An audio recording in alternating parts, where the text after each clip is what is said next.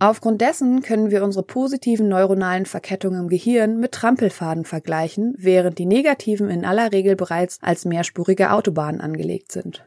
Die gute Nachricht. Es ist nichts in Stein gemeißelt. Hallo und herzlich willkommen bei deinem Kugelzeit Coaching Podcast. Der Podcast für deine glückliche und gelassene Schwangerschaft. Mein Name ist Jill Bayer. Ich bin Psychologin, Resilienztrainerin und Mindset Coach und ich freue mich sehr, dass du wieder mit dabei bist.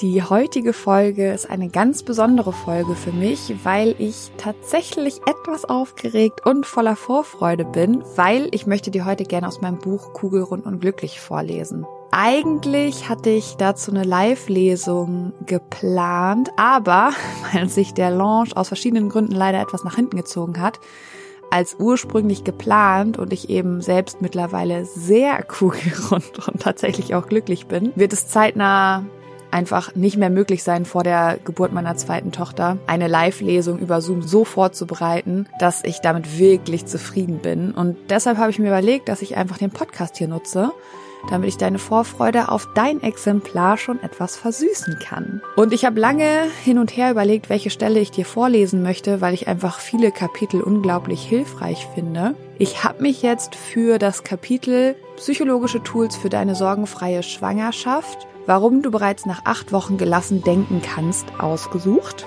Und ich hoffe, dir wird's gefallen. Viel Spaß beim Zuhören. Warum du bereits nach acht Wochen gelassen denken kannst. Wie die Überschrift erahnen lässt, habe ich eine wirklich sehr gute Nachricht für dich. Es handelt sich dabei um die wissenschaftliche Erklärung, warum du es schaffen kannst, dein Mindset langfristig in positive Bahnen zu lenken. Doch bevor ich dir Näheres dazu verrate, muss ich zwei eher schlechte Nachrichten voranstellen. Eigentlich sind es eher zwei Hürden, die wir für unsere gemeinsame Arbeit unbedingt im Blick haben müssen. Keine Sorge, ich führe dich in diesem Kapitel recht schnell vom Negativen hin zum Positiven. Das ist schließlich die Denkrichtung, die ich dir als neuen Weg aufzeigen möchte. Nicht nur in diesem Buch, sondern weit über die Lektüre hinaus. Begeben wir uns also gemeinsam in die Gefilde der Neurowissenschaften und der Verhaltenspsychologie. Die Macht unserer Gewohnheiten. Die erste schlechte Nachricht ist, dass wir dem Irrglauben erlegen sind, zu großen Teilen ein freies Leben zu führen. Die Wahrheit ist jedoch, dass wir in unserem Handeln sehr viel weniger selbstbestimmt sind, als wir glauben. Über die Hälfte unserer Alltagsentscheidungen fallen nämlich unbewusst und werden von unseren Routinen und Gewohnheiten diktiert. Wolfram Schulz, Professor für Neurowissenschaften an der University of Cambridge, bezeichnete Gewohnheiten sogar als kleine Süchte. Unser Gehirn ist quasi süchtig danach, Energie einzusparen. Neues erfordert Aufmerksamkeit, Konzentration und Kraftreserven. Das strengt an. Damit es uns zu jeder Zeit sicher durch unser Leben navigieren kann, greift es also bevorzugt auf Gewohnheiten zurück und schützt sich so vor Überforderung. Je gewohnter etwas ist, desto weniger arbeiten diejenigen Hirnareale, in denen komplexe Denk- und Entscheidungsprozesse ablaufen. Stattdessen wird verstärkt ein Areal beansprucht, das nach aktuellen Kenntnissen für Instinkthandlungen zuständig ist. Dabei handelt es sich um eine Gruppe von Endhirn- und Zwischenhirnkernen, den sogenannten Basalganglien. Darunter kann man sich so etwas vorstellen wie ein Handlungsgedächtnis. In ihm sind alle unsere Denk- und Handlungsmuster abgelegt, die sich im Laufe des Lebens als erfolgreich erwiesen haben. Wenn die Basalganglien aktiv arbeiten und die gewohnten Muster abrufen, ruht der Rest des Gehirns. Auf den ersten Blick ist dies natürlich ziemlich energieeffizient. Unser Gehirn unterscheidet beim Aktivieren unserer Gewohnheiten jedoch leider nicht, ob es sich dabei um positive oder negative handelt. So kommt es, dass wir in vielen Situationen ganz unbewusst in Verhaltens- und Denkmuster feststecken, ohne uns aktiv für sie entschieden zu haben. Während einige unserer abgerufenen Gewohnheiten in solchen Situationen tatsächlich sehr beruhigend auf uns wirken und uns Stabilität und Sicherheit geben, können andere Gewohnheiten hingegen hinderlich sein, weil sie uns Zeit rauben. Wiederum andere können sogar schädlich sein, wenn sie unsere Gesundheit gefährden. Die mehrspurige Autobahn der negativen Gedanken. Die zweite schlechte Nachricht ist, dass unser Gehirn leider kein Update ins 21. Jahrhundert bekommen hat. Wie damals in der Steinzeit ist eine sogenannte Negativitätstendenz in unseren Gehirnen stark ausgeprägt. Damals war negatives Denken für das Überleben essentiell, weil man zu jeder Zeit auf Kampf oder Flucht vorbereitet sein musste. Heute sind diese Denkmuster jedoch nicht mehr zeitgemäß, trotzdem sind sie fest in unserem Gehirn verankert. Wir stellen uns also auf das Schlimmste ein und schenken dem Negativen viel mehr Aufmerksamkeit als dem Positiven.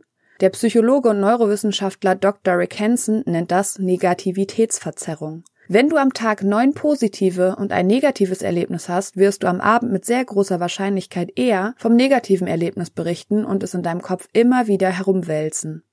Dadurch verlieren die neun schönen Erlebnisse leider komplett an Gewicht und geraten in Vergessenheit. Unser evolutionsbedingt ohnehin schon negativ vorprogrammiertes Gehirn wird durch regelmäßiges Grübeln, sich Sorgen machen oder durch starke negative Gefühle nachhaltig beeinflusst. Strukturen und neuronale Verknüpfungen, die sich aus dieser Negativität nähren, werden so weiterhin verfestigt.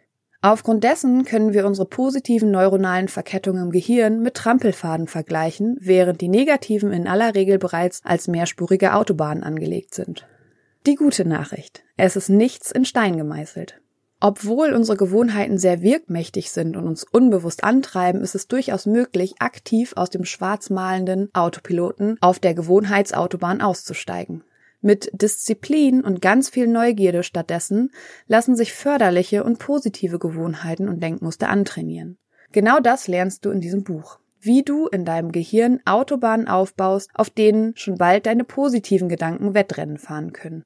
Du merkst, jetzt sind wir bei der guten Nachricht angekommen. Sie fängt mit Neuro an und hört mit Plastizität auf. Neuroplastizität. Dieses Phänomen räumt die beiden negativen Nachrichten schlichtweg aus dem Weg und ist darüber hinaus die Erklärung dafür, warum es dir überhaupt gelingen kann, dein Denken nachhaltig in positive Bahnen zu lenken. Deinen Gewohnheiten und evolutionären Vorprogrammierungen zum Trotz. Neuroplastizität meint nämlich nichts anderes als die faszinierende Fähigkeit unseres Gehirns, sich im Laufe des Lebens grundlegend zu verändern, zu jeder Zeit. Diese Veränderungen können dabei sowohl die Struktur des Gehirns als auch dessen Organisation betreffen. Das wichtigste Prinzip der Neuroplastizität ist dabei die Heppsche Lernregel des Psychologen Donald Hepp. Neuronen, die zusammen feuern, verdrahten sich zusammen. Neuronen sind die grundlegenden Elemente unseres Nervensystems. Sie nehmen Informationen auf, verarbeiten sie und geben sie weiter, um angemessen auf die Umwelt reagieren zu können. Kurz gesagt, Neuronen transportieren jegliche Reize. Wenn Neuronen also gleichzeitig auf einen Reiz reagieren und somit in Form von elektrischen Impulsen gemeinsam feuern, verbinden und verdrahten sie sich untereinander. Das heißt, je öfter wir bestimmte Dinge denken, fühlen oder tun, desto stärker entwickelt sich die synaptische Verbindung dafür.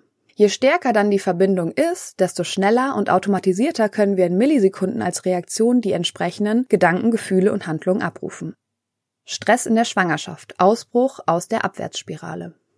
Wenn du in deiner Schwangerschaft eher an negative Folgen und Verläufe denkst, dir oft Sorgen machst und ständig grübelst, werden nach dem Prinzip der Neuroplastizität diese neuronalen Verbindungen gestärkt.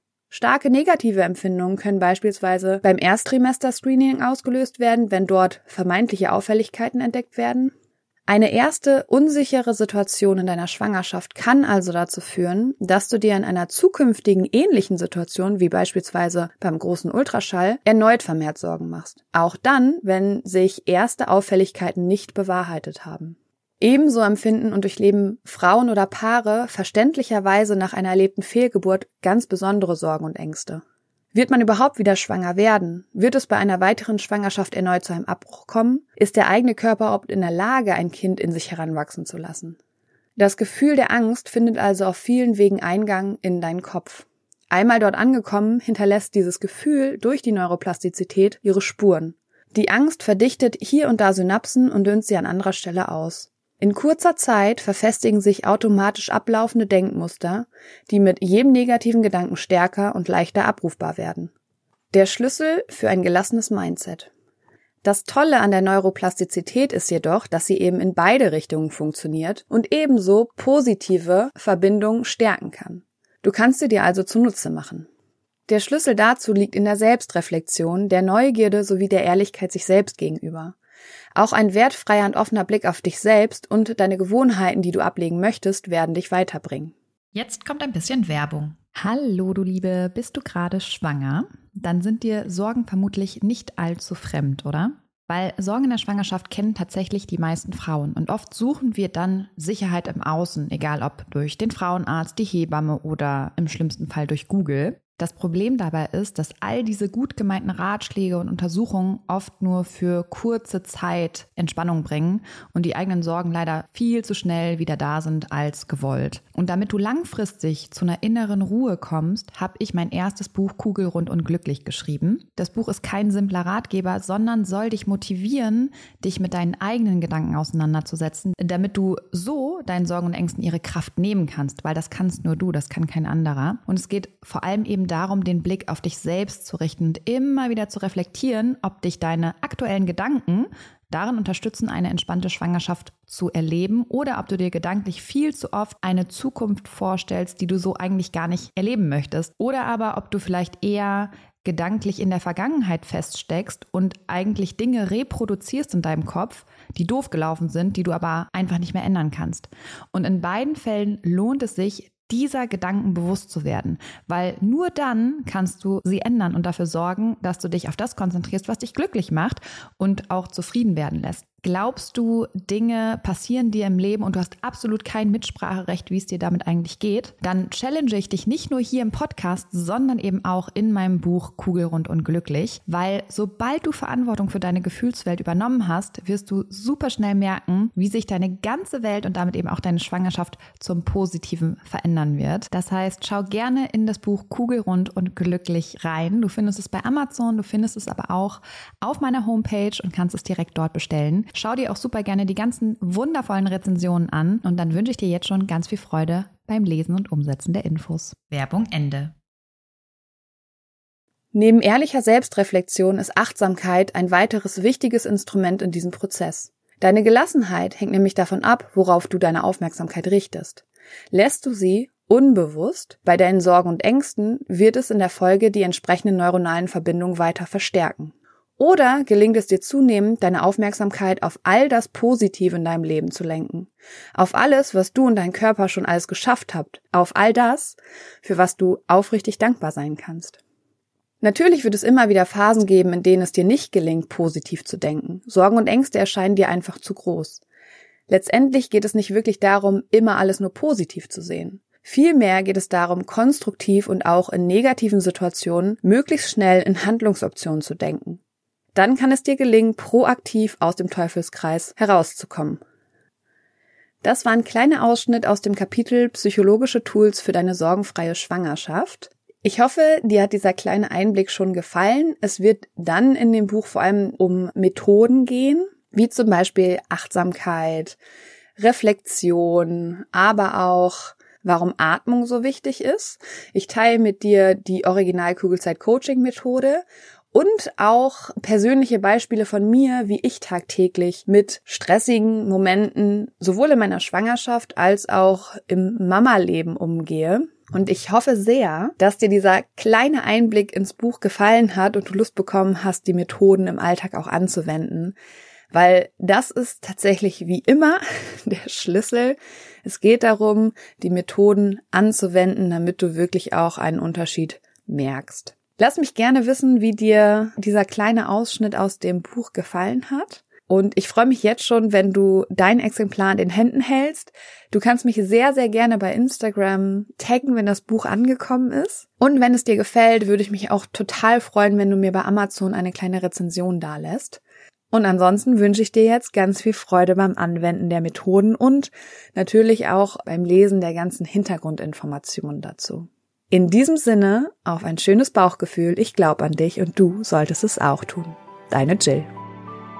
Danke, dass du dir diese Folge angehört hast und dir die Zeit nimmst, in dich selbst zu investieren, um besser mit Stress und deinen Sorgen und Ängsten umzugehen.